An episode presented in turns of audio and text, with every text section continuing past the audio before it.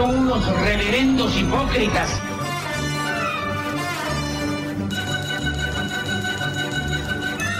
¿Por qué no suben a la tribuna a responderme si son tan hombrecitos?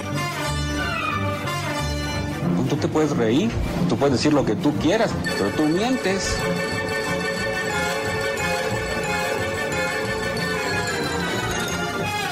No tienen vergüenza, no tienen cara. Cállate, chachalaca. Bienvenidos a Política Nacional. Disculpe si nuestras netas se le estrellan en la jeta. Y por favor, sea serio.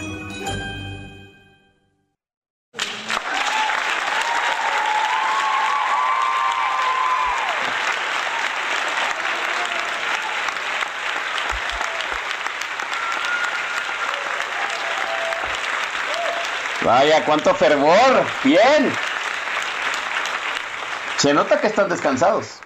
Hola a todos, soy Oscar Xavier dando comienzo nuevamente a su programa favorito de los viernes, 8 de la noche. Esto es Política Nacional, este, aquí en redactores.com. Gracias amablemente a la audiencia que pacientemente eh, esperó por dos semanas a que el Chavira pues retornara, ¿sí? De, de ir a la peregrinación an- anual al Festival Internacional de Cine de Morelia.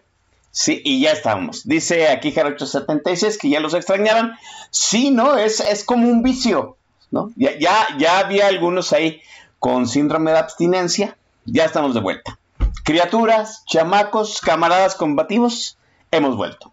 Pues vamos a retomar esta especie de charla, de conversión y sobre todo de agasajo este, musical. La música, ya lo sabemos, es el ingrediente principal, pero en el inter en que ponemos la música, pues damos algunos comentarios de política, ¿no? Y hoy, hoy trajimos al jefazo, ¿no? Al, al gurú político de México, al mayor gurú político de México, hay que decirlo como es, ¿no?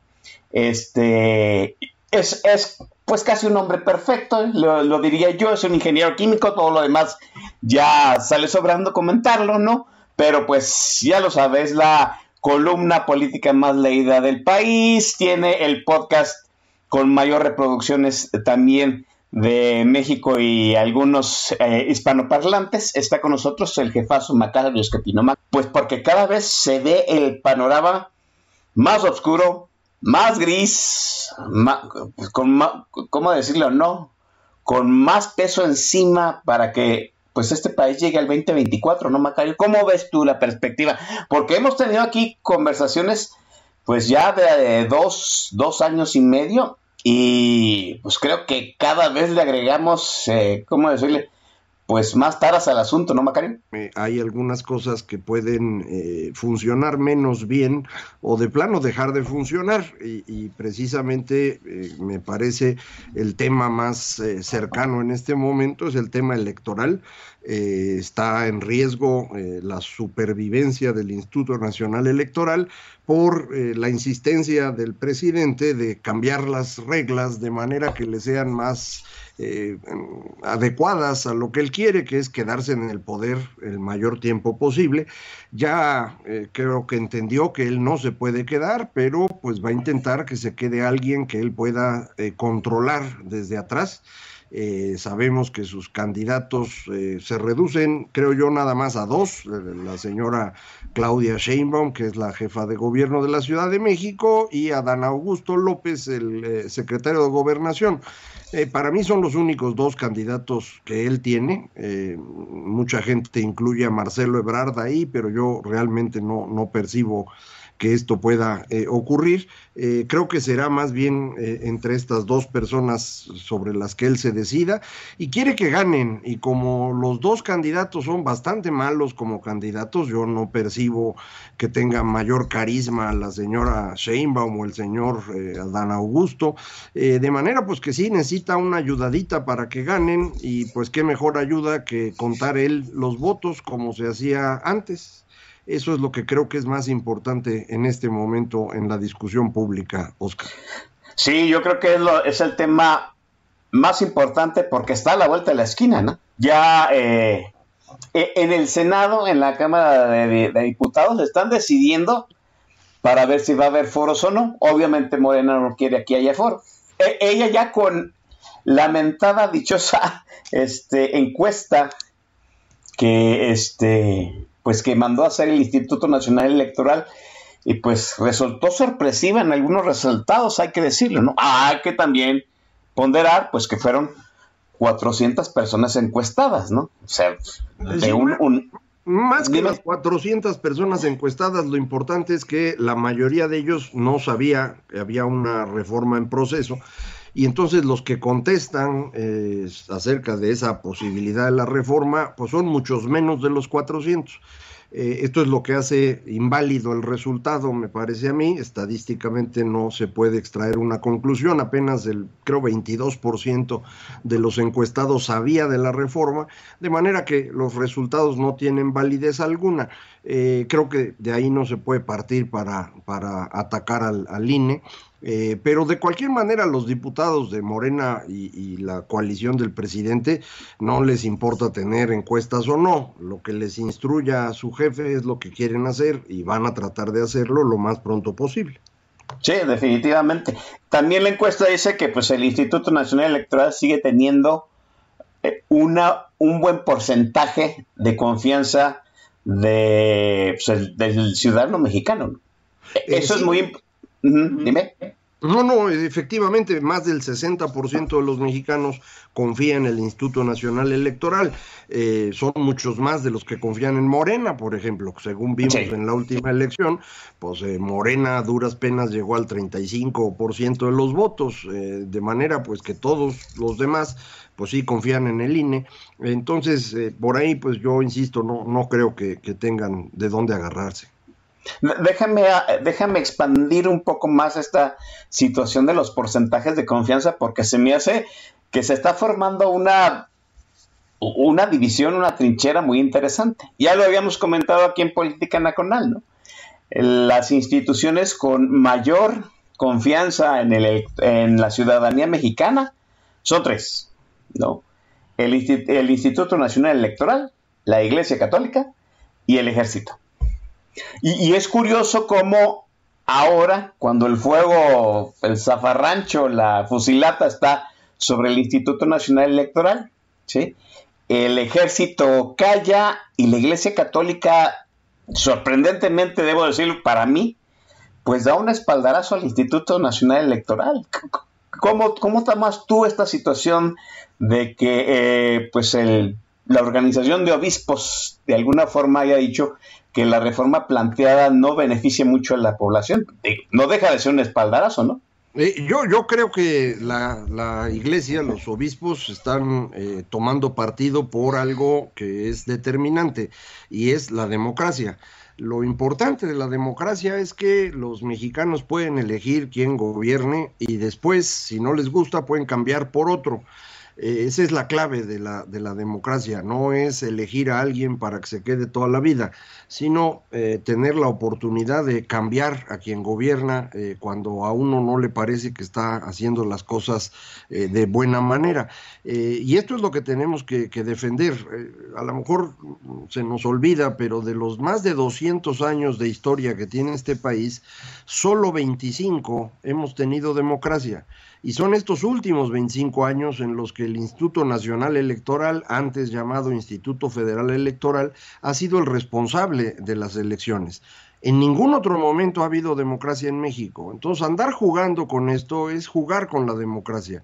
Y eso no es una buena idea. Eh, puede tener muchos defectos la manera como se hacen los conteos, lo que a uno le gusta, lo que no le gusta, pero eh, perder la oportunidad de elegir a nuestros gobernantes, eh, pues sería una, una pésima idea para un país que, insisto, casi nunca ha tenido democracia, solo en estos últimos años.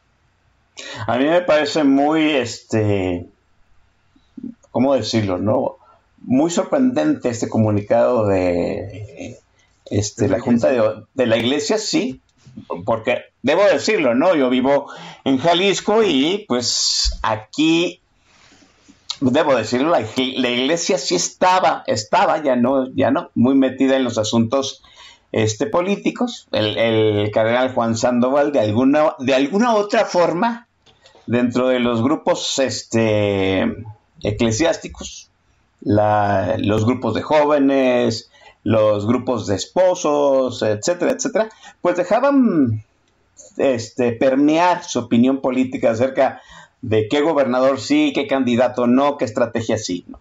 Y a mí me parece que pues esa situación del 27% no sabe de qué va la reforma y tenga que confiar en otro criterio, pues sí me parece muy sorprendente que el Instituto Nacional Electoral y la Iglesia Católica formen un frente, una trinchera contra lo que se proponen modificar en los próximos días. Sí, sí, yo coincido contigo, creo que eh, la iglesia está tomando un papel relevante, creo que también ellos ya están cansados de eh, la manera como han sido maltratados, eh, en parte por el mismo presidente, en los casos en los que han necesitado que el gobierno entre el, caso más reciente, creo yo, fue el asesinato de los dos sacerdotes jesuitas allá en la Sierra de Chihuahua, en donde pues eh, no, no, recibieron respaldo alguno de parte del gobierno eh, y, la iglesia creo que se, ha ido cansando de esto. Eh, también los empresarios han hecho sus declaraciones, a lo mejor la declaración del Consejo Coordinador Empresarial como nos acostumbran, es demasiado tibia, pero Coparmex lo ha hecho de forma más fuerte. Entonces, eh, yo, yo creo que hay un, eh, una posición general en la sociedad mexicana en contra de esta idea de andar modificando la forma de las elecciones. Y, y, creo que tiene sentido. A ver, si López Obrador ganó con este sistema electoral, ¿por qué querría cambiarlo? Eh, ¿Qué es lo que le, preocupa? Pues yo creo que lo que le preocupa es que está viendo que no, no van a ganar sus candidatos y necesita tener el control de la elección. No encuentro otra explicación. Pues eh, yo vamos a suponer que sí gana por un margen muy reducido, pero pues siempre facilita el asunto pues que, vamos, el, el Ejecutivo Federal y el Congreso estén alineados del mismo color. Ve, pongamos el ejemplo de lo que le pasó ahora a Lula, ¿no? Lula va a ser presidente de Brasil, pero pues el Congreso brasileño mayoritariamente es bolsonarista. Pero eso es lo que decidieron los brasileños. Sí, sí, sí, claro. Si deciden otra cosa, pues este, será lo que decidan. Lo importante es que tengamos este mecanismo para que lo que los mexicanos quieren se refleje eso es lo que necesitamos hacer. Si lo quiere cambiar el señor López Obrador es porque no quiere que la opinión de los mexicanos se refleje en el gobierno. Quiere que sea su opinión. Y su opinión es que debe gobernar o la señora Sheinbaum o el señor Adán Augusto, eh, controlados por él desde su rancho de Tabasco y con mayorías en las cámaras. Bueno, eso no va a pasar. Eh, por eso es tan importante para nosotros defender al Instituto Nacional Electoral y para él destruirlo. Eh, ¿Cuál es la mejor reforma? ¿Que no haya reforma? Sí, no debe haber una reforma. A ver, todas las reformas electorales en México fueron exigidas por la oposición, se negociaron antes de llegar al Congreso. En esta ocasión, la oposición no exigió nada. Esto es una decisión de quien está gobernando. Sería la primera reforma electoral en México hecha desde el poder por el antojo del poder. Eso es absurdo. Eh, además, no se negocia antes de llegar a la Cámara, sino que se avienta a la Cámara para disque negociarse ahí. Esto no tiene sentido. Esto es eh, verdaderamente absurdo, es totalmente antidemocrático, independientemente de lo que diga López Obrador y sus seguidores. A mí me causa mucha extrañeza de que ningún partido, o al menos yo no lo he visto, salga a decir no vamos a mover una letra de la este de lo que se plantea en la Constitución en y en el COFIF, en el Código Federal de Procedimientos Electorales. ¿no? O sea, yo, perdón, yo soy un pesimista y redento, siento que de alguna forma todos los partidos quieren sentarse a negociar algo. Si la mejor reforma es que no haya reforma de alguna... Siento que ya debería alguien haber dicho, no vamos a mover nada, vamos a votar que no se mueva nada. Y yo no lo siento así. Bueno, yo creo que Movimiento Ciudadano ha dicho que no va a mover nada, aunque sea un partido pequeñito en el Congreso. Eh, los diputados de Acción Nacional insisten en que ellos siguen con su firma de, de, la moratoria constitucional, entonces entendería yo que no, no quieren votar, pero su coordinador, pues sí, está en la mesa de la reforma. No sé esa mesa para qué sirve, si están pensando en hacer algo, si nada más están tratando de pastorear el tiempo. Eh, y la gran duda de siempre, eh, sobre todo después del tema de la Guardia Nacional, es que el PRI podría negociar. Y eso es lo que no sabemos si están dispuestos a hacerlo o no. Mi opinión es que no se debe negociar absolutamente nada porque cualquier intento de modificar algo va a abrir el espacio para que el presidente intente obligar a una reforma más amplia. Sí. Eh, yo creo que eso es lo que todos deberían estar haciendo, como tú bien dices, pero pues lo que veo es lo que te comento, al PRI se le ve muy dudoso, los diputados del PAN insisten en la moratoria constitucional, pero su coordinador no se ve tan claro, eh, y ahí es donde pues eh, se corren los riesgos, ¿no?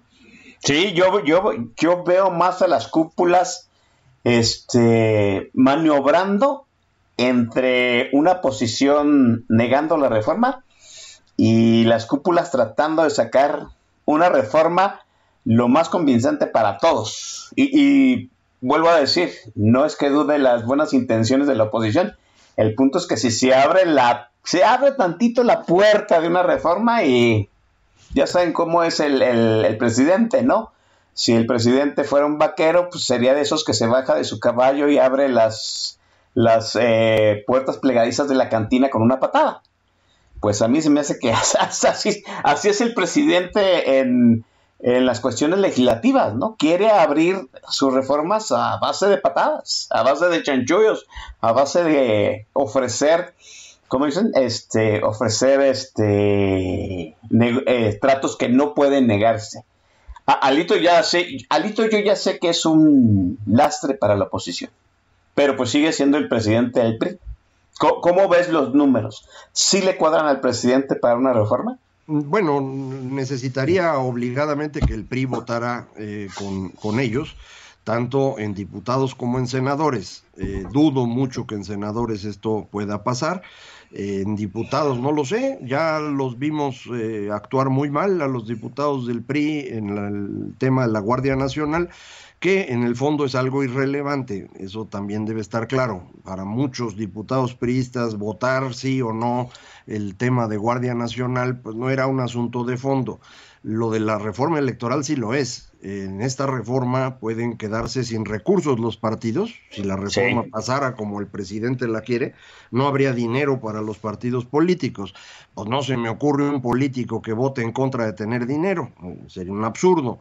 Los de Morena lo hacen porque suponen, y lo hacen con cierta seguridad, que van a estar sacando los recursos del erario, como lo hacía el PRI en sus buenos tiempos y como lo hace Morena ahora, ¿no? Sí, claro.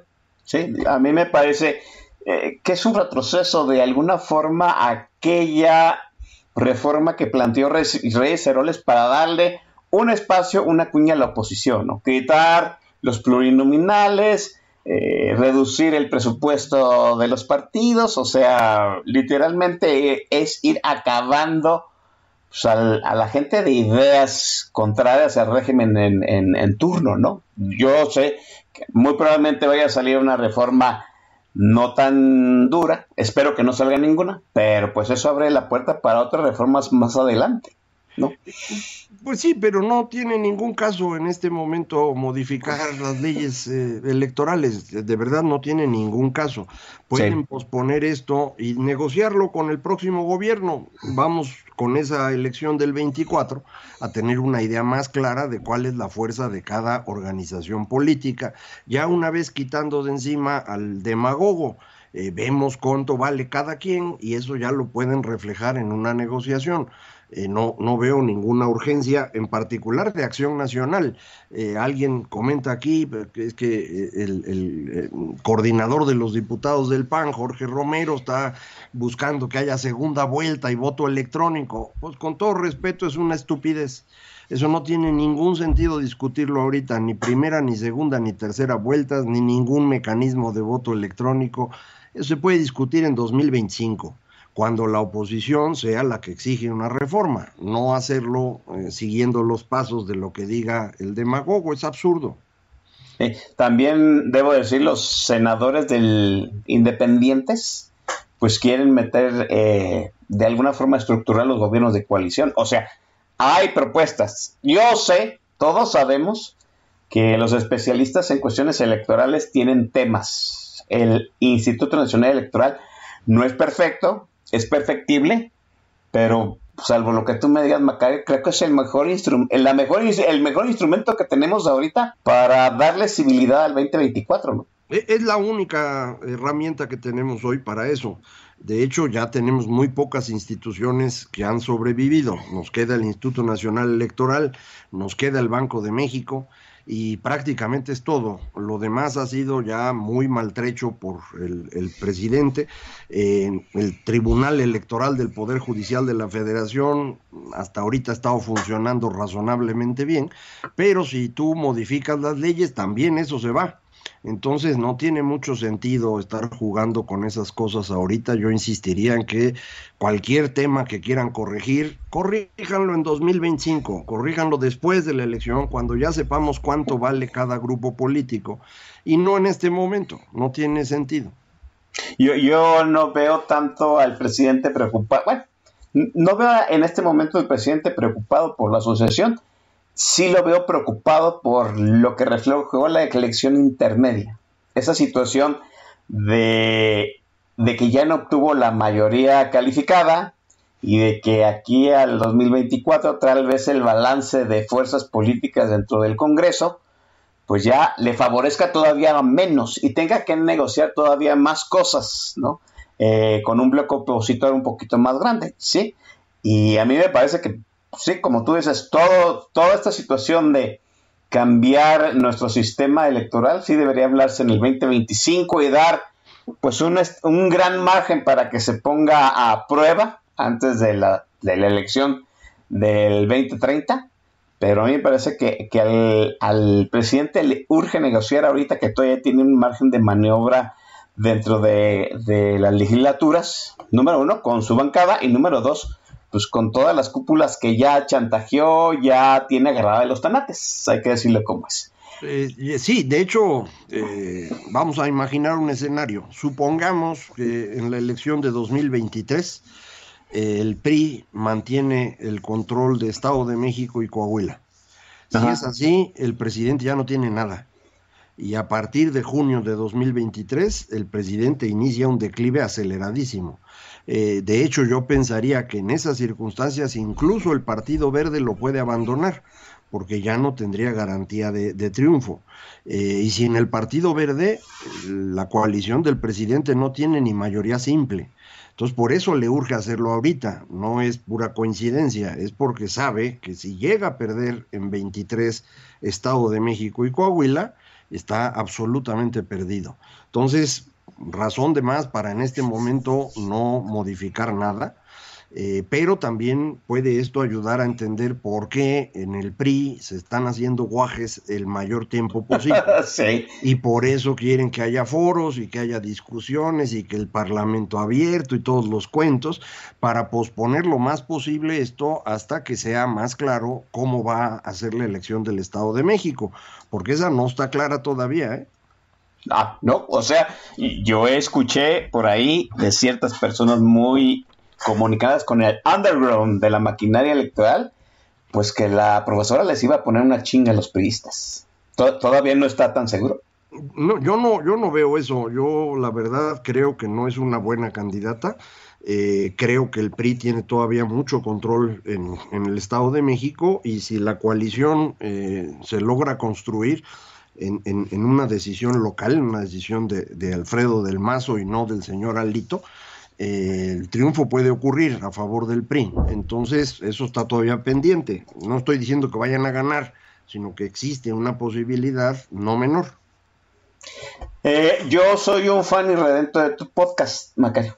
¿sí? Ah, y tú, y yo creo que la gran mayoría de la chamacada que está aquí en el TAC también y todos los grupos que vinieron contigo también son fan de tu podcast. De tu podcast. Y en el podcast has manejado el punto, pues, de que el presidente quiere la reelección. Todavía tiene tiempo para jugar por ese, con esos dados, con esas cartas. No, Y- yo creo, yo creo que no. Eh, yo creo que para eso necesita una mayoría constitucional que seguro no tiene. Es decir, ahí sí seguro el PRI no va a ir a una reelección del, del señor este. Eh, yo creo que eso está perdido y, y eso creo que lo entendió el- en la elección intermedia y no lo había ni siquiera imaginado. Eh, él había pensado que iba a ganar la elección intermedia de calle porque tú recordarás, Oscar, y los amigos que nos escuchan, que originalmente él plantea su votación para revocación de mandato coincidente con la elección intermedia, sí. porque pensaba hacer campaña en todo el país y ganar de calle.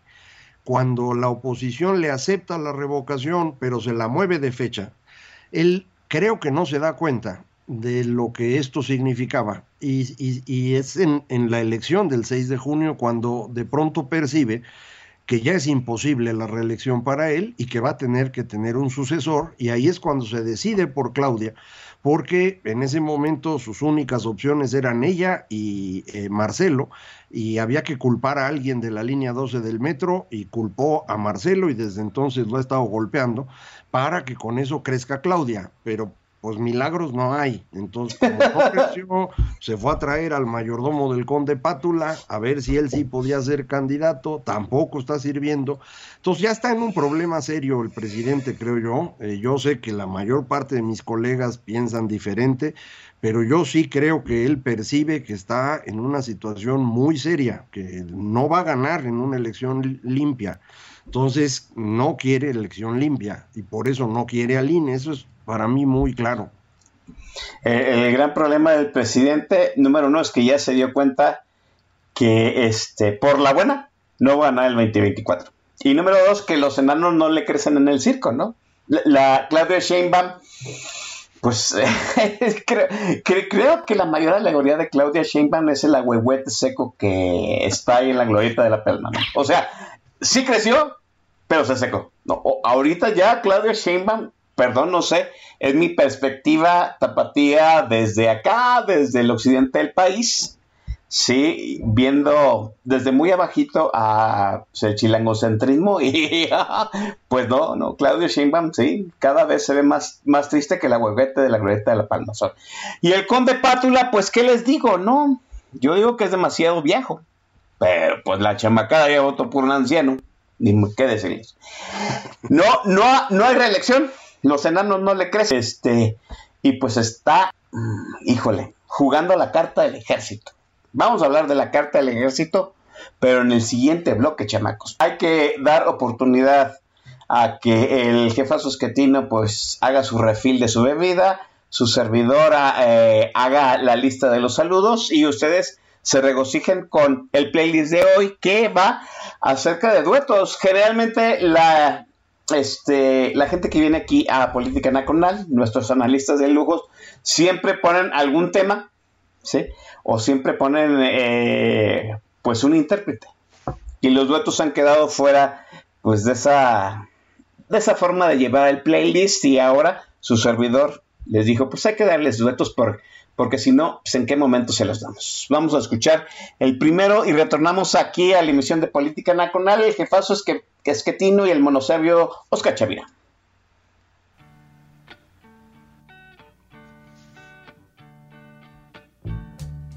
You know, every now and then I think you might like to hear something from us. Nice and easy. But there's just one thing, you see, We never ever do nothing nice and easy. We always do it nice and rough. We're gonna take the beginning of this song and do it easy.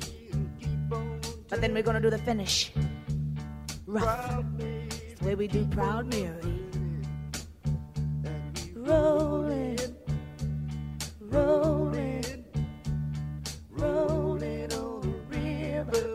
story now. Left a good job in the city.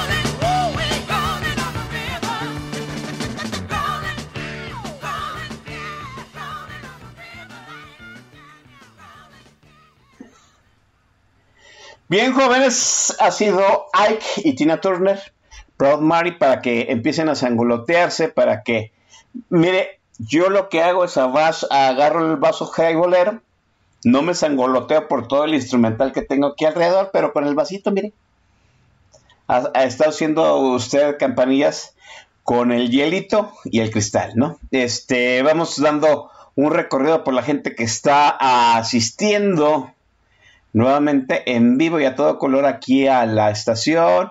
Por ahí saludos a Miguel Ramírez, a Mauricio Sánchez Mesa, que amablemente eh, nos da retweet a los comunicados de qué es lo que va a haber en la semana en Política Nacional, al, jefa, al presidente del sindicato del TAJ, Cristiano Omar Corazcón, eh, a Yaviraj, al alcalde de la Bienson, que otra vez lo agarramos con el chicharo, paseando las mascotas, pero es que está escuchando política nacional, está eh, mi estimadísimo Gonzalo Suárez, eh, que próximamente esperemos sea, va a ser el editor de su servidor.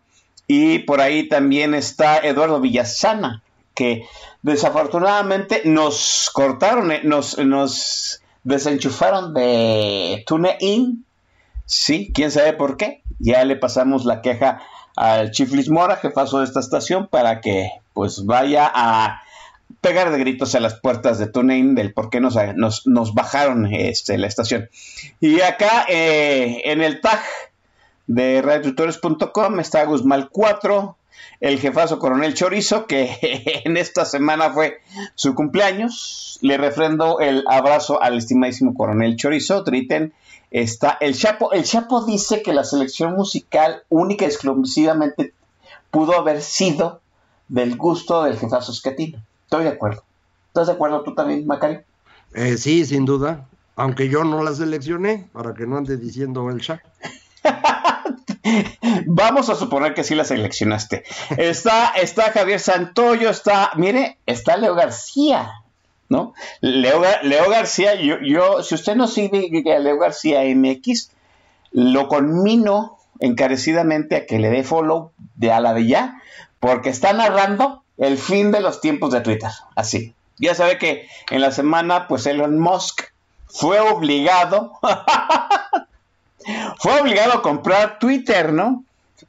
45 mil millones de dólares se gastó el chamaco en comprar la red más liosa de todas las redes sociales. Yo, yo, es como sacarse, es como ir a pagar por la rifa del, del, del León. Y ahora Elon Musk, no, parece plañidera, ¿no? Pare- parece ingeniero primerizo.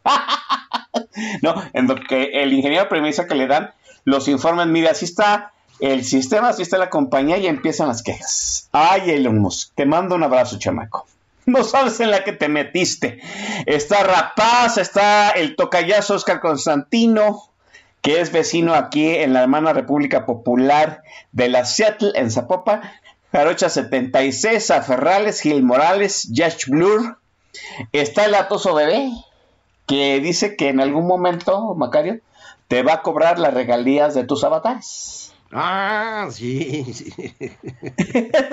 Nada más no lo hagan en público, chamacos. Bien, está eh, Mauricio, un tocayo Oscar, Paco 58, Publio Fifilia, Puertaza, mi estimadísima Tere Rubio. ¿Ya, ya tienen agua los, los regios?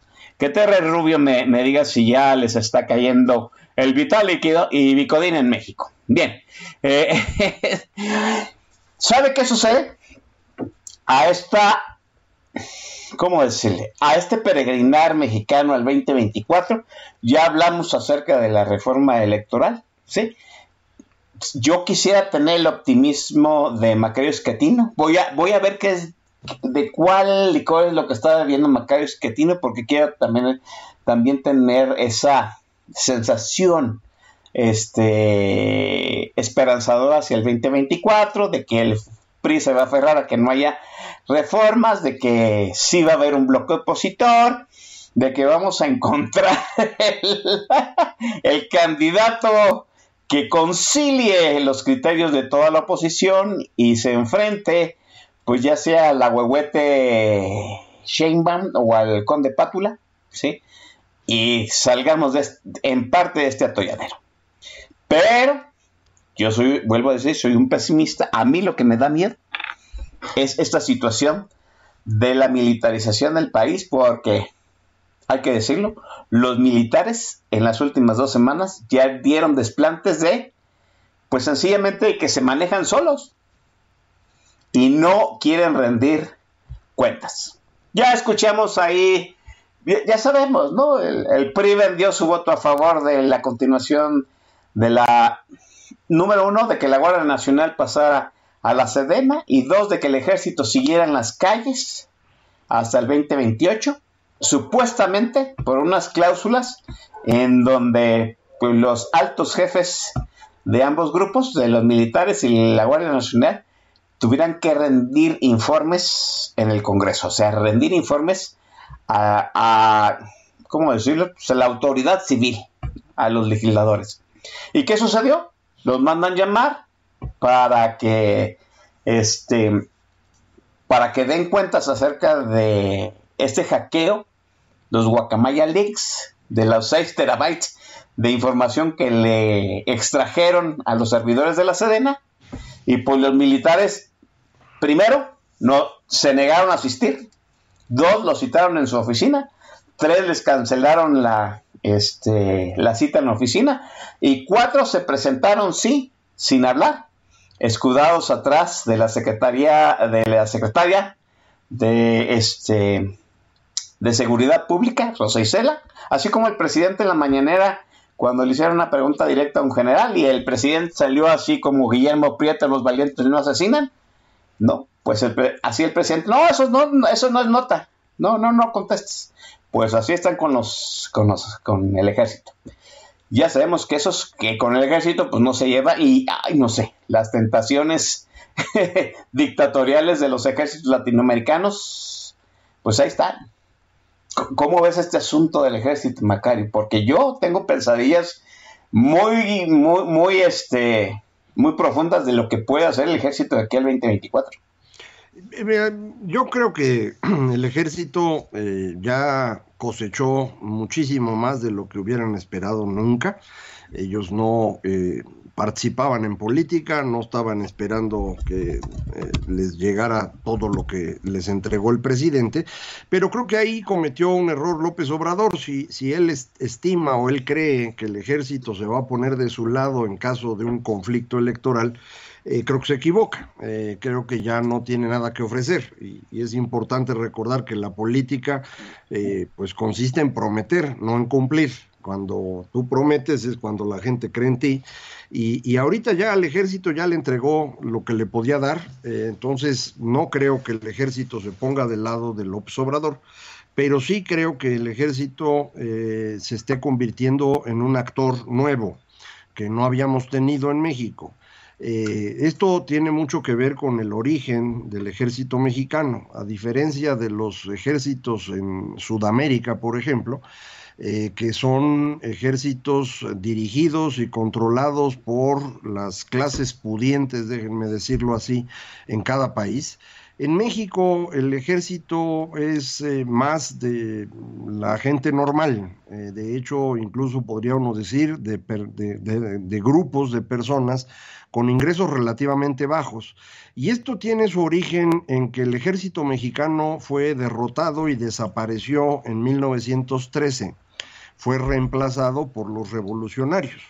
Eh, este nuevo ejército, el ejército revolucionario que sustituye al que tuvimos en el siglo XIX, es un ejército más popular, eh, y por lo tanto, pues su única cercanía con el poder era directamente a través de las armas, no a través, digamos, de ser terratenientes o descendientes de familias importantes, como ocurre en Chile, en Argentina, en Brasil, en Uruguay. Eh, acá no. Eh, y entonces, pues el control que tenían alrededor de las armas se los fue quitando el general Amaro, Cárdenas y después finalmente Ávila Camacho. Eh, quedan pues relegados a, hacer su chamba, a tener unos negocitos alrededor de la industria militar, pero cosas menores. Eh, ahora pues ya les dieron todo. Eh, en particular creo que la parte más importante que tiene hoy el ejército y que va a ser bien difícil quitarles van a ser las aduanas y en el caso de la Marina los puertos. Eh, eh, eso es una cantidad muy importante de recursos, eh, los pone muy cerca del crimen organizado para los que pues no estaban tan cerca, ahora ya lo están. Entonces, pues sí veo ahí alguna, algún riesgo grande de que el ejército quiera participar ya como un actor político más. No percibo la posibilidad de que ahorita estuvieran pensando ellos en llegar al poder o dar un golpe de Estado, esto no lo veo. Eh, pero sí creo que van a empezar a tra- tratar a, los otros políticos de una manera diferente. Lo que tú justamente acabas de mencionar que ocurrió en las últimas semanas. Simplemente les dio un ataque de soberbia y dijeron, pues a nosotros ni nos pregunten porque no vamos a hablar. Eh, entonces, eh, creo que ahí sí perdimos algo que habíamos logrado, que era mantener al ejército separado. Eh, y, no eh, le veo yo una salida sencilla. eh, el próximo presidente o presidenta del partido que venga va a tener que lidiar con unas fuerzas armadas muy distintas. Vamos a ver también cómo se reemplazaría a los secretarios, porque el general secretario de la defensa no es una persona popular, ni con su col- colega, el secretario de Marina, como sabemos también por las filtraciones de Guacamaya, eh, ni al interior de la defensa, ¿eh? no, es una persona que sea muy eh, querida. Entonces, eh, no esperemos que esto siga funcionando de la misma manera después, pero de que se ha convertido al ejército en un actor, así es. Esto, esto es un hecho. Sí, a mí, yo, y mire, sé que algunos van a decir que estoy diciendo blasfemias, sí, pero yo veo al ejército en este momento, perdón por decirlo así, como al narco en los años 80. Sí, o sea, en donde las hay unos hay, hay unas personas que organizan todo lo económico, son cupulares. Las bases armadas del narco en los años 80 pues eran, como tú lo dices, ¿no? Gente muy humilde, la, la gran mayoría eran campesinos, este, de los mismos que sembraban la droga, ¿no? Y yo veo ahorita al ejército más o menos en los, como tú lo decías, como la delincu- delincuencia organizada en los 80, ¿no? Ahorita ya tienen los puertos, ya tienen las aduanas, económicamente le está yendo muy bien, pero económicamente le, está yendo muy bien a una cúpula militar. Así es. ¿sí? El, el grueso del ejército, la Fuerza Armada, sigue siendo popular. Ah, perdón, yo sé que también va a sonar blasfemo, bendita revolución que transformó la cargada en el ejército mexicano. Y imagínense qué nos hubiera pasado si, como sucedió en otros este, países, pues las milicias pagadas por la gente rica porfiriana se hubiera transformado en el ejército, ¿no? Ahorita tendríamos otro problema enorme de que pues, el ejército sería otro factor de poder elitista. Yo le recomiendo enormemente que vaya a ver, está en cartelera, Argentina 1985. Es una película que habla del cómo los argen- la- el poder judicial argentino llevó a los, dicta- a los jefes de la dictadura militar a juicio. Y se va a dar cuenta que es cierto, ¿no?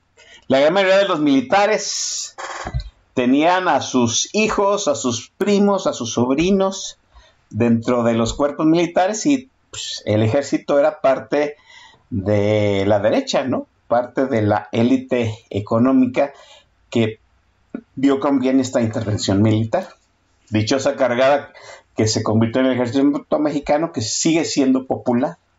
El punto aquí, como tú bien dices, Macario, es que hasta, hasta dónde va a estar la ambición del ejército para que en el 2024 no se, vamos, no solamente tengan que sentar al candidato de Morena, sino tengan que sentar a los candidatos que estén en la boleta, porque de algún otro modo los que aparezcan en la boleta van a tener que pactar con el ejército, ya no hay de otra forma.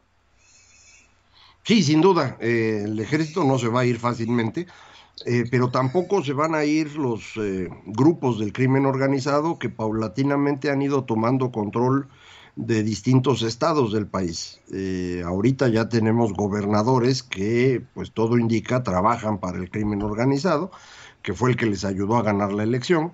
Tamaulipas. Esto Ah, ocurrió, ocurrió en todo el Pacífico en la elección de, de 2021. eh, ocurrió ahora más recientemente en Tamaulipas, creo yo. Eh, entonces, esto pues eh, ya, ya es un problema serio. No es una cosa menor. Eh, alguien ahorita comentaba, perdón por no haberme fijado en el nombre, eh, el, riesgo de esta pinza entre el ejército de un lado, el crimen organizado del otro, y pues una población que no se puede defender. Eh, y esto sí es un problema que a mí me parece es muy importante. Esta, este fin de semana el presidente volvió a ir a Badiraguato y todavía se enojó cuando le reclamaron eh, en algo que a mí me, parece inexplicable. Yo no sé si eso lo están vigilando los eh, estadounidenses eh, o, si están contentos con esto, porque pues sí es un, riesgo serio el estar moviéndonos hacia un país con muchas más armas que antes en bandos que no son tan fáciles de controlar en el lado del crimen organizado y que ahora podrían estarse moviendo en una dirección similar en el, en el caso de las Fuerzas Armadas, como tú comentabas, estar muy cerca del dinero eh, complica mucho las cosas para quien tiene armas. Eh, de manera pues que, que, yo creo que sí, sí nos estamos moviendo por un terreno muy peligroso en, en, todo esto, que no es el tema electoral del que estábamos hablando, pero es también un elemento muy importante para el 2024. Sí, ahorita podríamos decir que el ejército y el crimen organizado pues no, no persiguen de alguna forma este, territorios similares, ¿no? Imagínense cuando el ejército y el crimen organizado persigan objetivos este, encontrados y presionen al poder en turno por sus posiciones. Ahora, tú, tú hablas acerca de, eh, de la observancia que está teniendo Estados Unidos y ese también es otro factor, ¿no? De, decía, decían eh, los libros de historia, ¿no? Pobre México tan cerca de Estados tan lejos de Dios, tan cerca de Estados Unidos. En algún momento esa es la, frase que, es la frase que le encanta a López Obrador y se las platica cada vez que pueden. sí, pero mmm, de algún modo hay jiribilla en esa frase, ¿no? Yo no sé, yo sé que ahorita estamos en un territorio donde no hay manuales, donde no hay hoja de ruta, ¿sí? Y donde también este, los líderes políticos de Estados Unidos no están pisando el toro ter este, terreno firme, ¿no? Pero pues yo no sé cómo, cómo funcionaría Estados Unidos, pues teniendo una un narcoestado, un estado semi-militarizado, pues de vecino compartiendo una de las mayores fronteras este, en el mundo, ¿no? O, o la frontera económica más activa, eh, creo que si no fue la primera, la segunda, la tercera frontera económica más activa en el mundo. Sí, y hay un problema adicional. Hay que recordar que Estados Unidos es eh, el país más exitoso del mundo, en buena medida porque no tiene enemigos cercanos. Tiene dos grandes océanos eh, a los lados y arriba y abajo un par de aliados. Eh, entonces, eso le ha permitido aislarse de conflictos internacionales. Eh, aquí el, tema es el riesgo de que México dejara de ser un aliado cercano. Eso podría ocurrir porque México pierda el control eh, por completo de la sociedad y haya inestabilidad social y política, o puede ocurrir porque de pronto se nos ocurra ser muy amigos de Venezuela, Nicaragua, Cuba, Rusia, China, o puede ocurrir porque empecemos a tener un gobierno del corte venezolano, gobierno de bandidos. Eh, esto no tiene nada que ver con ser socialistas, comunistas o cosas por el estilo. No, no, no. Tiene que ver con los bandidos en el poder, como es el caso de Maduro, eh, y que podría ser el caso aquí si efectivamente esta relación del presidente con la gente de Sinaloa, eh, pues ha llegado a los niveles que nos imaginamos, no lo podemos comprobar, y él no nos está informando como sería su obligación. Entonces, eh, creo que estas eh, tres posibilidades, la inestabilidad, el, convertirnos en amigos de los enemigos estadounidenses o el de plano tener un narcoestado, eh, son riesgos muy grandes para Estados Unidos, más en el contexto del el cambio geopolítico que se está viviendo ahorita. El derrumbe de Rusia, el derrumbe de China, que están obligando a Estados Unidos a recentrarse en su territorio. No han atendido eso ahorita porque están en la elección intermedia, pero esa elección termina el martes. Y después de eso, eh, creo yo que sí van a tener que voltear a ver aquí, a ver qué hacen porque el asunto no está nada sencillo, no es nada más que si nos peleamos por una cosita del Temec o dos, como ya tenemos hoy dos pleitos, eh, eh, es para Estados Unidos un tema de seguridad nacional que, que, México ni se desestabilice, ni se vuelva amigo de sus enemigos, ni se vuelva un narcoestado. Y las tres cosas están ocurriendo hoy. Entonces yo sí creo que deben estar preocupados con, con el señor López Obrador. Ya, ya me imagino un candidato presidencial presionado por el ejército, presionado por el narco y presionado por el mayor socio comercial. En pocas palabras, eh, eh, sí, dime. No, y además sin dinero, porque todavía falta que nos platiquemos de eso, a lo mejor en otra ocasión, también van a llegar sin dinero. Yo de veras no entiendo por qué alguien quiere ser presidente de México. ¿eh? Es, es, este, ¿cómo se dice? Ganas de sufrir, ¿no? Sí, sí, Así sí. va a ser, ¿no? De la Madrid quiere de, de la Madrid anda muy injundioso diciendo que quiere sufrir. Yo nomás les come. a- a- ayer este con Loret, este Lili Telles dijo que también quiere sufrir. ¿No? Sí, sobran los este, interesados, pero yo insisto, no sé por qué quieren hacer eso. Pues sí, mire, voy a detener aquí la charla para dosificarles otro dueto musical y sobre todo para que tengamos un espacio un poquito más amplio para hablar de la cuestión económica porque ah, usted puede decir, pues el narco no me afecta, Estados Unidos no me afecta, los militares no me afectan, pero ¿qué tal la inflación le afecta, chamacos? Sí, vamos a hablar de ello en el siguiente corte musical, mientras pues aquí tienen otro dueto.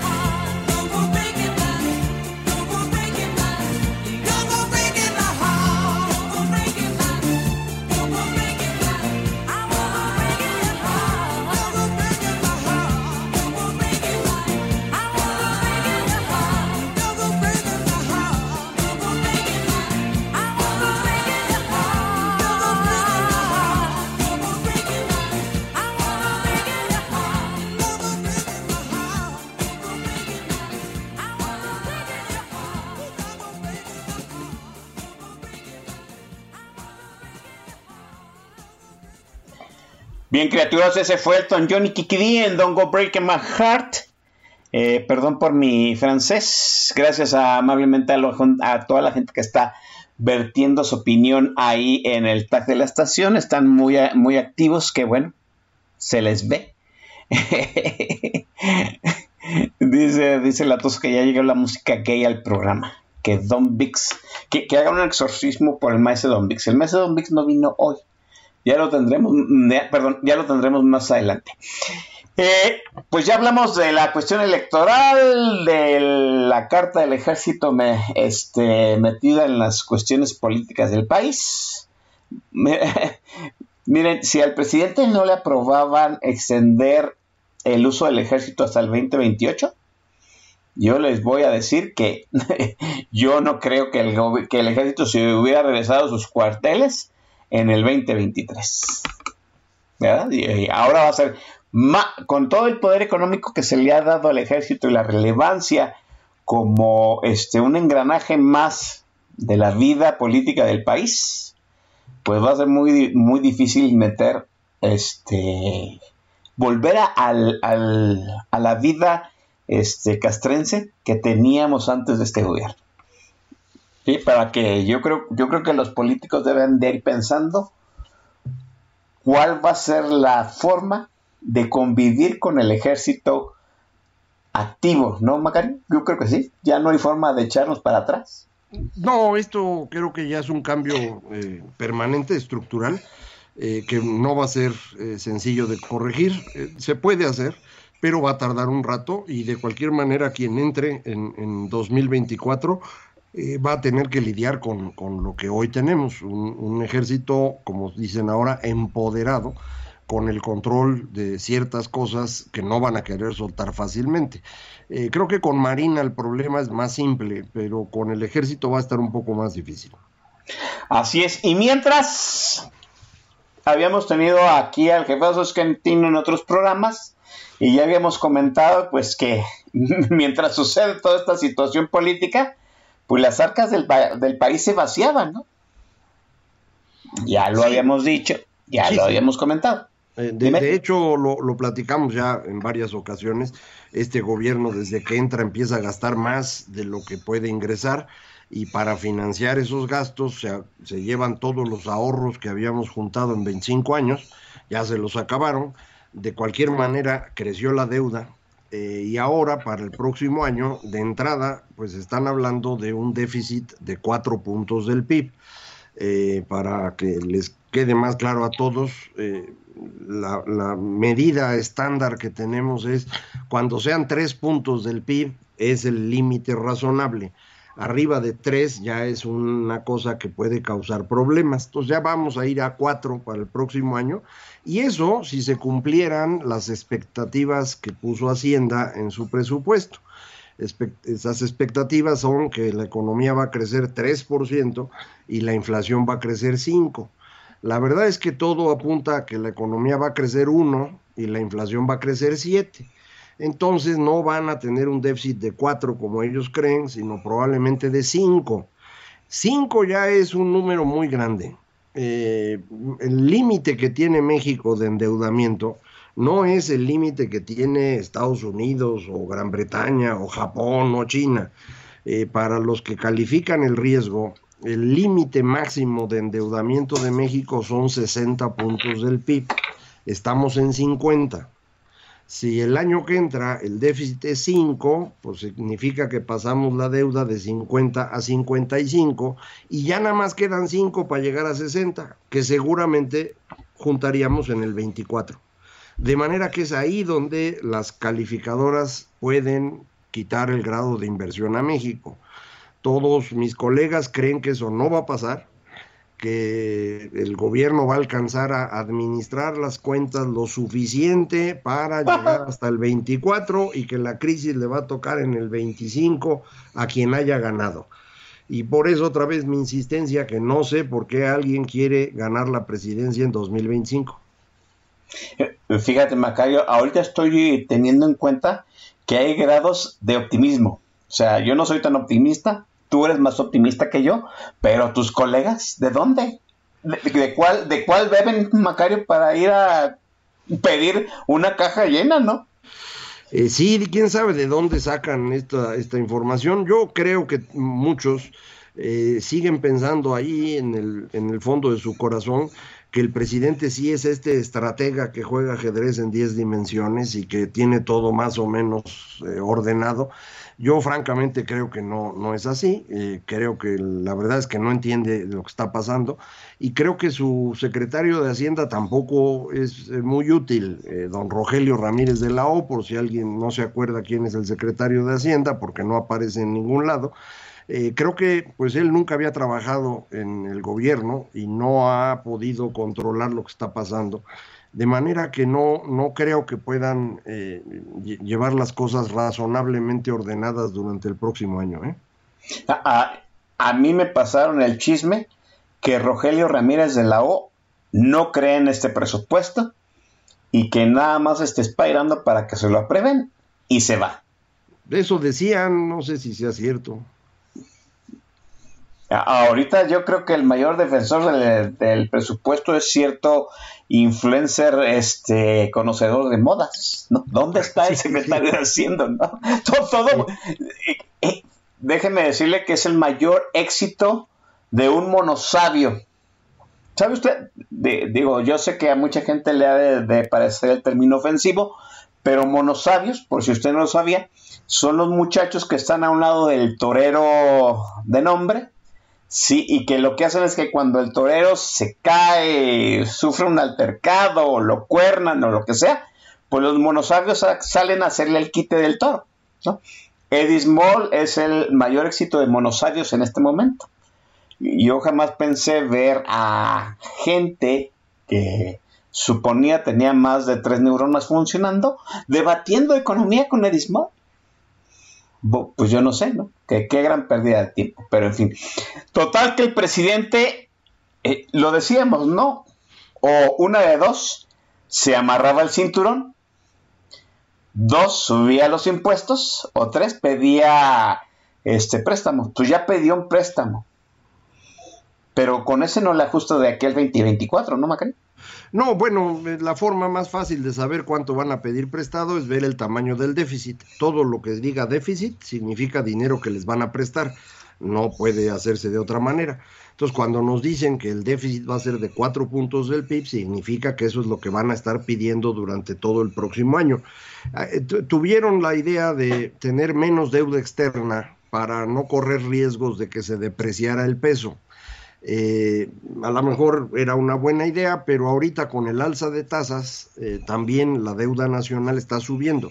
Entonces, cada vez que tienen que pagar CETES y, vender nuevos CETES, eh, esto implica un mayor costo financiero y eso se va comiendo los recursos que se tenían pensados.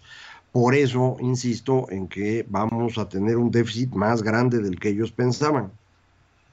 ¿Qué nos queda, Macario? ¿Las afores y las reservas? No, no, las afores no las puede tocar el gobierno y si las tocara la mitad del dinero de las afores ya está en CETES, eh, eso es en lo que invierten las afores, así que ahí no, no pueden hacer nada.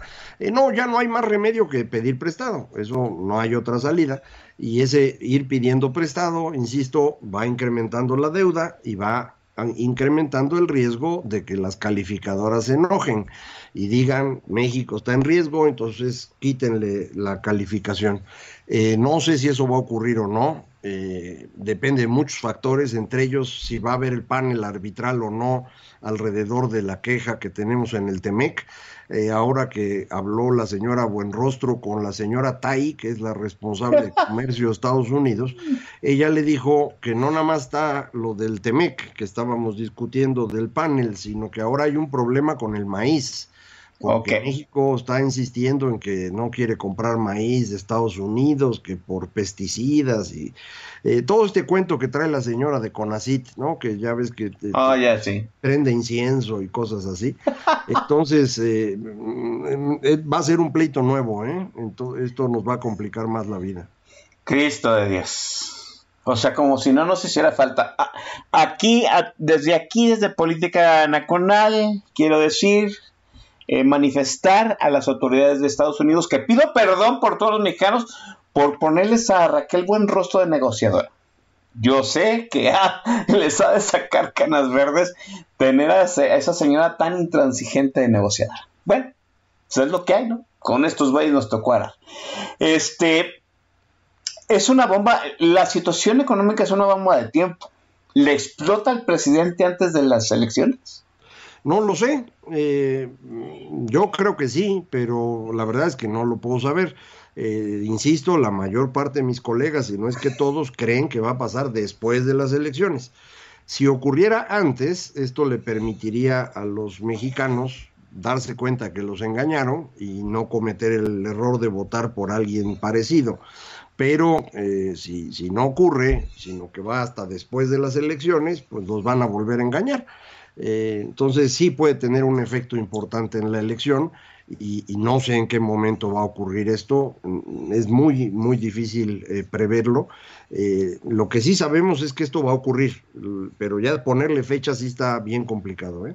¿Nos podemos meter en aquella situación de Salinas de Gortari? Que se neció a que la economía se sostuviera lo más posible y que le explotara después de la elección. Y, y luego la repercusión fue peor, déjeme decirlo, ¿no? Eh, Sí, no es el mismo caso, no traemos un déficit en cuenta corriente como el que tenía eh, Carlos Salinas, eh, entonces no, no hay un problema de ese tipo. Lo que ocurriría si nos quitan el grado de inversión es que una cantidad importante de recursos que está en México tendría que salir porque no pueden estar en países que no tengan grado de inversión. Y esto implicaría una depreciación del, del peso eh, un ajuste cambiario, pues no una devaluación inmensa como las que pasaban cuando eh, el Shah era joven, sino eh, un ajuste que a lo mejor nos lleva a 25 pesos por dólar, ¿no? Pero esto solo si se quita el grado de inversión, no, no vayan a pensar que esto es algo inminente, no es así, ¿eh? Lo, lo más catastrófico sería, pues, perder el panel, bronquearse con el socio comercial y poner el Temec en, en la cuerda floja, ¿no? Eso sí sería un problema. Si de pronto le entra al presidente aquí el ánimo soberanista, que ya ven que, le jala mucho, y que cuando le digan que perdimos el panel y que nos van a poner multa y nos van a cobrar aranceles, diga que, que él no quiere nada de eso y que se sale del Temec. Eso sí sería una tragedia. No Y yo- espero que no llegue a tanto, pero considerando lo que comentaba alguien hace un ratito, que efectivamente ya es una persona enferma, pues capaz que ya para cuando esto ocurra comete ese error. Yo espero que no sea así. Ahora déjeme decirlo, ya está Lula en la presidencia de Brasil y, y yo noto ahí un, tufillo en los discursos de los presidentes de izquierda de nosotros podemos solos en bloque. O sea, déjeme decirlo así, ¿no? O sea, en algún momento van a decir, Latinoamérica puede sola sin Estados Unidos. Yo, yo se lo anticipo, guarda este tweet. ¿Cómo ves, Macario? Pues puede ser que lo digan, no tiene ningún sentido, todos producimos las mismas cosas, nos vamos a vender piñas y plátanos y aguacates, eso no sirve para nada. Eh, no, no, no tiene ningún sentido. Yo creo que todos en América Latina querrían venderle a Estados Unidos. Eh, no pueden porque el tratado lo tenemos nosotros. Pero si no hubiera tratado, pues eh, Brasil o Chile o Argentina van a tratar de vender a Estados Unidos lo que nosotros ya no venderíamos. Sería, sería muy absurdo. Eh, pregunta el Shah y aprovecho y lo contesto de una vez que si se puede salir eh, el, Andrés Manuel del tratado sin el Congreso. No, el Congreso tiene que, de hecho es el Senado el que debe votar, pero hasta donde entiendo, eh, no me crean porque no estoy seguro, es mayoría simple. Si es mayoría simple, Morena tiene mayoría simple. Fuck. Como buena parte de los senadores y diputados de Morena son unos burros, son capaces de votarlo. Eh, no sé si lleguemos a ese extremo. eh, y no es bueno estar platicando estas cosas un viernes en la noche, luego la gente el fin de semana se quita la vida. Mejor ya no.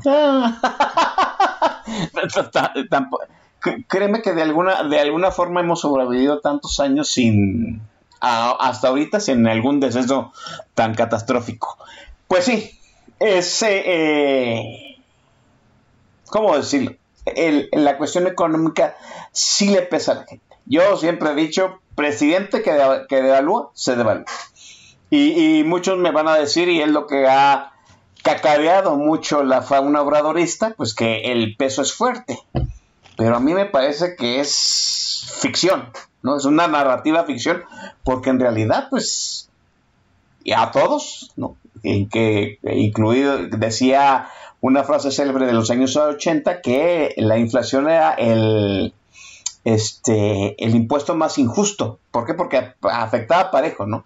Y cada vez le ajusta menos a la gente, a todos, hasta los ricos. Eh, sí, de hecho, la, más. inflación daña más a las personas de menores ingresos. Así es. Eh, Porque cuando empiezan a crecer los precios, ese es el problema de la inflación, crecen a diferente velocidad. Entonces, los precios de los activos fijos pueden crecer más rápido. Es decir, el que tiene una casa, una fábrica, su casa y su fábrica siguen valiendo lo mismo, mientras que el trabajador cada vez gana proporcionalmente menos. Y eso es lo que hace que los trabajadores eh, pues vayan perdiendo mucho.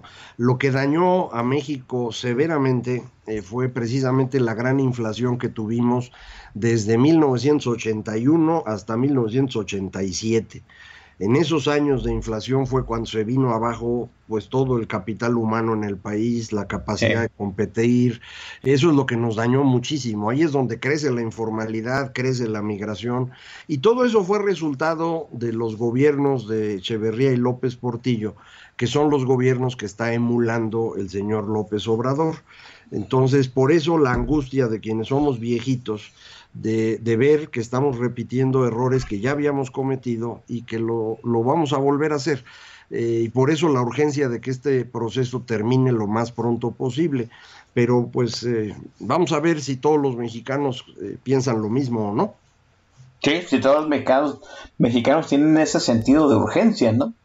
Porque, porque volvemos a lo mismo, a López Obrador se le acaba el tiempo para el 2024, pero pues es un tiempo que se agota para todos, ¿no? Es, es, en esa situación el tiempo es lo más justo posible, ¿no? Se les agota a todo mundo. Eh, preguntan, preguntan aquí, ¿no? De, de, de, de, al- de alguna modo, a ver, se le Dice Javier Santiago que quizá no deba de ser mayor simple porque los tratados internacionales tienen rango constitucional. Lo vi, no estoy claro. Eh, también dice GJ Swap, que es mayoría simple y seis meses de anticipación. Eh, creo más en eso. Eh, lo de los seis meses de anticipación está escrito en el tratado. Lo de mayoría simple o calificada es un tema de legislación nacional, pero hasta donde yo recuerdo, los tratados son ratificados solo por el Senado y no necesitan más que mayoría simple. Entonces, la denuncia del tratado debería ser similar. Pero la verdad es que no, no me crean demasiado. eh, hay que averiguar con alguien que sepa bien de este tema. eh, no, no vaya yo a equivocarme aquí.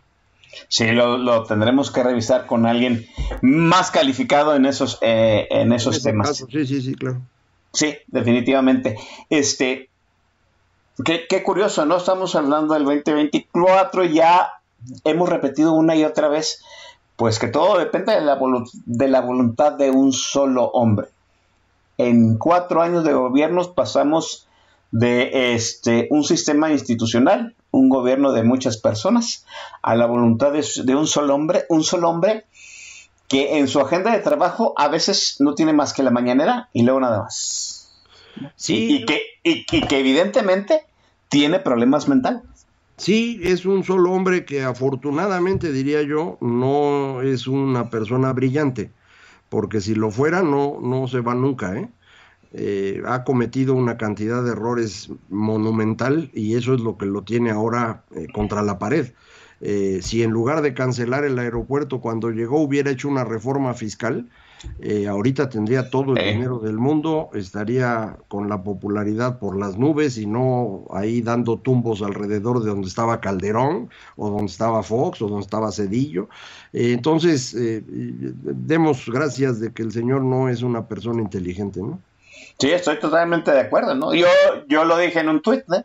El mayor fracaso de Viri, de, de Viri Ríos como este eh, aplaudidora de este régimen es que pues, ella siempre dijo que lo primero que había que hacer era, una reforma fiscal para balancear, eh, para que resultara más sencillo, ¿no? Balancear el apoyo a los pobres. Pues no, el presidente se neció a no hacerla y ya no hay tiempo. Es- eso es seguro. el presidente no está bien de sus facultades, no gobierna según las agendas que salieron de Wikileaks. ¿Quién gobierna este país, Macario? Eh, yo creo que la pura inercia nos va llevando y esta falta de gobierno es lo que está permitiendo la extensión territorial del crimen organizado, el avance del ejército para controlar cosas que nadie más puede hacer porque no tenemos ya gente calificada en, la administración pública eh, y los huecos se van llenando. Entonces, eh, ese es el problema importante que tenemos hacia adelante. Eh, esperemos que efectivamente logremos rumbo a 2024 eh, impedir un, sexenio más de este tipo de experimentos porque sería ya el, un, una destrucción definitiva. Sí, definitivamente. En algún momento, cuando el presidente fallaba en el priato, en la dictadura perfecta, pues los poderes se refugiaban en los señores feudales que eran los gobernadores. Siento que ha, siento que nos ha, más que el presidente nos han fallado los gobernadores. ¿Dónde chingados están los gobernadores? Eh, pues es que la mayoría son muy inútiles, los, son los candidatos de él, ¿no? Eh, y, y, él selecciona gente menos calificada que él mismo, que cuesta trabajo encontrarlos, pero los ha ido encontrando y los ha ido poniendo. Entonces tienes eh, personajes que no tienen mucha utilidad. Pues es un, un andamiaje que se ha quitado pilares sólidos y se ha puesto pues, cualquier cosa tarde o temprano se va a venir a desfondar todo, Macari. Eh, yo creo que sí, eso es el problema y por eso la urgencia de que de aquí al 24 eh, logremos resolver esto. Pues lo resolveremos. Déjenme, eh, antes de mandar al corte para retornar a despedir, aquí piden, este, pues, que saques tu bola de cristal y digas cómo, cómo se va a definir la, la elección de Estados Unidos. No tengo la más remota idea, todo indica que los demócratas eh, van a perder posiciones en la, en la Cámara de Representantes, como ocurre cada elección intermedia, y probablemente también pudieran perder el Senado. Eh, pero vamos a esperarnos a ver qué pasa y después de eso analizar cuáles son las posibilidades de un regreso de Donald Trump o de alguien parecido a él como el señor Ron DeSantis, el gobernador de Florida. En cualquier caso, tampoco son buenas noticias para México. ¿eh? No, no, definitivamente. Y en ese Inter muy probablemente vayan a venir, no sé, tres o cuatro primeros ministros británicos, ¿verdad? Porque ahora los primeros ministros son como... sí, sí, son como lechugas, ¿no? Eh, temperatura en Reino Unido, 64 grados, primer ministro, ah, todavía en funciones, fulanito de tan, pero mañana quién sabe. Bien, vamos al siguiente eh, espacio musical, retornamos para despedir esta chingoncísima emisión.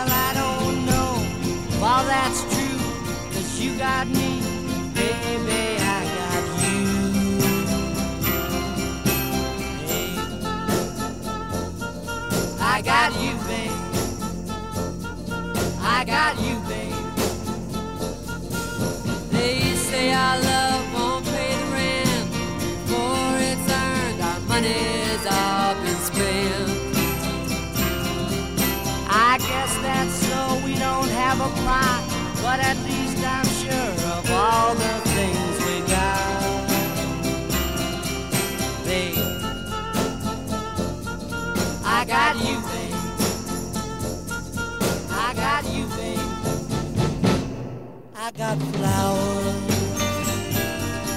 in the spring. I got to wear my ring.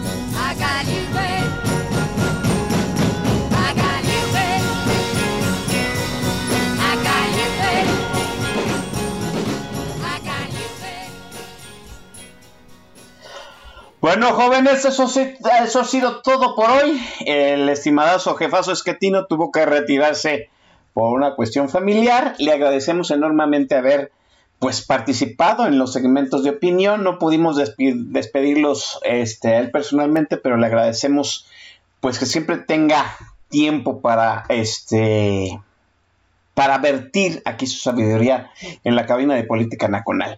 Gracias a toda la gente que estuvo amablemente ahí comentando en el TAC, que hoy estuvo muy activo. Vamos a este, promover que la Oficina de Recursos Humanos les dé un bono por, por productividad a los chamacos que estuvieron ahí en el TAC. Gracias a la gente que se manifestó en Twitter. Y gracias a toda la gente que amablemente también tuvo paciencia para esperar a este servidor dos semanas que, se, que estuvo ausente. Nos vemos la semana que entra, chamacos. Cuídense.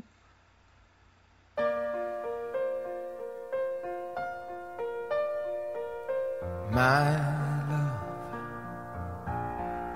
There's only you in my life, the only thing that's right. my first love. Your every breath that I take, your every step I make. I, I